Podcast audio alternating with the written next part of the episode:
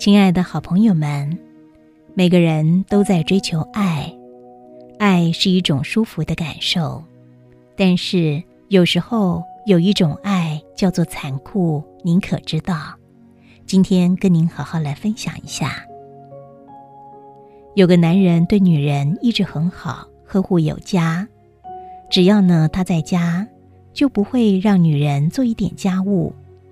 买菜、做饭、洗衣、拖地、洗碗等等，男人呢都会做得又快又好。女人喜欢什么东西，不用撒娇耍赖，男人总会把它当成礼物买回来。用他自己的话说，女人是用来疼爱的。女人柔美妩媚，她的幸福全写在脸上，阳光般的灿烂。他一直以为日子就可以这样执子之手，与子偕老。他将一直会做男人怀里的羔羊，而男人呢，将是他一生的依靠。可是天有不测风云，有一天，他在电脑前加了一夜的班，早晨站起来的时候，突然天旋地转，一瞬间的黑暗将他彻底的击倒了。当他醒来时，已经在医院的病床上，男人正红着眼圈守在他的身旁，女人的眼泪当时就流下来了。他伸手摸摸男人的脸，猛然，他的心僵住了。这一刻的冰冷，竟然比晕倒的时候的黑暗更让他害怕。他的右手竟然没有办法动弹。他吸入的一口气就那样闷在了喉咙里，他瞪着疑惑而惊恐的眼，又试着一下自己的右腿，同样的是麻木，毫无知觉。他的右半身已经不属于他了。由于常年的伏案，还有过度劳累，让他付出了代价。他发生了突发性的脑溢血，一直以为这是老年病。总要七老八十才有可能会得到，可是他才刚刚三十九岁呀，他彻底的失控了，歇斯底里，哭得天昏地暗，以后可怎么办才好？从此他就让自己变成了一个废人，不能工作，不能持家，不能再带心爱的女儿去公园，不能再挽着男人的胳膊去散步，终生都要躺在床上了。要躺多久？十年、二十年，他无法想象，他也无法忍受，他所有的幸福就这么样的灰飞烟灭了。男人不停的鼓励他，医院也开始为他做复健治疗。四十天过去了，两个月过去了，终于有些好转，他的手跟脚有了些知觉。可以做一点简单的活动，但是病情没有进一步的好转。任男人呢怎么努力的为他做按摩，也没有起色。他没有办法自己穿衣服、扣扣子，吃饭的时候拿不住筷子，饭菜掉得满身满床都是。他无法自己去洗手间，没有人搀扶着，他什么也做不了。他再次的陷入崩溃。自己不可能回到健康的状态了。就在这个时候，他明显的感觉到男人的变化。以前不等他口渴，男人就会拿着吸管递到他的嘴边。他想吃什么，只要眼光看到床头柜，男人就会问要苹果，我帮你削。他到洗手间，男人会像当年一样抱着他。可是现在。男人陪护她的时候，更多的时间是在看自己的专业书，或者到走廊跟其他病人家属聊聊天，偶尔的看他一眼。这次更过分了，已经晚上七点，男人还没有像平时那样的送饭过来，他已经很饿了，肚子咕咕叫了半天。床头柜上有同事看他的时候送来的糕点。他想自己伸过手去，可是努力了半天，手还是僵在半空中。他忽然想到一个严重的问题：男人还会留在她的身边吗？四个月了，哪个男人能够熬过如此的一百二十天呢？自己这个半残的身体，还有哪一点值得他留恋？四十二岁的男人正是如日中天的时候，谁会把大好的时光浪费在一个残眠病榻的女人身上呢？男人来了，带了一大盒刚出锅的排骨汤，他猛然一挥手。那冒着热气的排骨落了一地，汤汁洒了男人一身。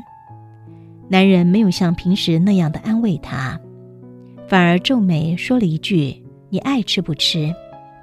这个女人被噎住了，差点喘不过气来。过了一会儿，她想去洗手间，赌气的不叫男人，左手撑着床向旁边蹭。然后呢，再用左手扳起自己的右腿，放到地下，鼓足了劲儿，试着要站起来，却终于没有成功。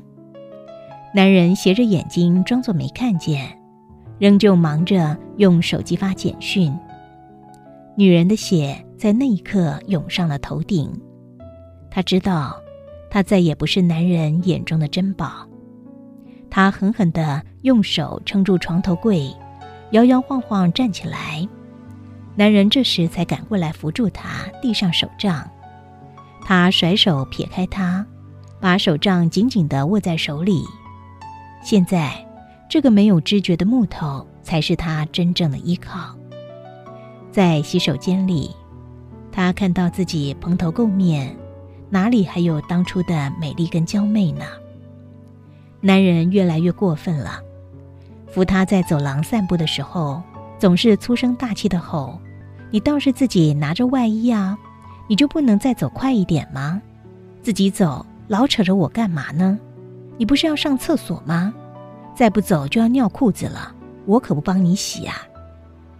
当着走廊这么多的人，女人低下头，一声不吭，机械地挪动自己的脚。从小到大。她什么时候被别人这么样的训斥过呢？自从嫁给男人，哪一天她不是轻言慢语、百般的呵护？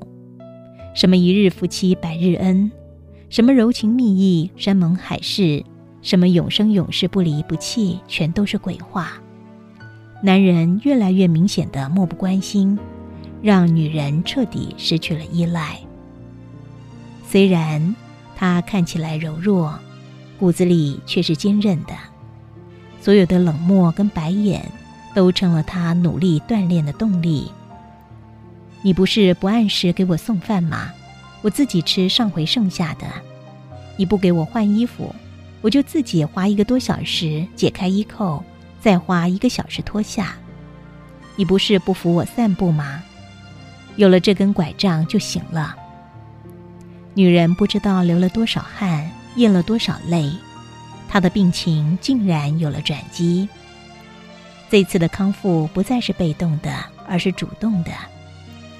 日子如流水般的过去，她习惯了男人一次一次的迟到跟漠视，积聚起来所有的潜能跟毅力来康复自己，等待着出院，也等待着男人对他说出那两个字：离婚。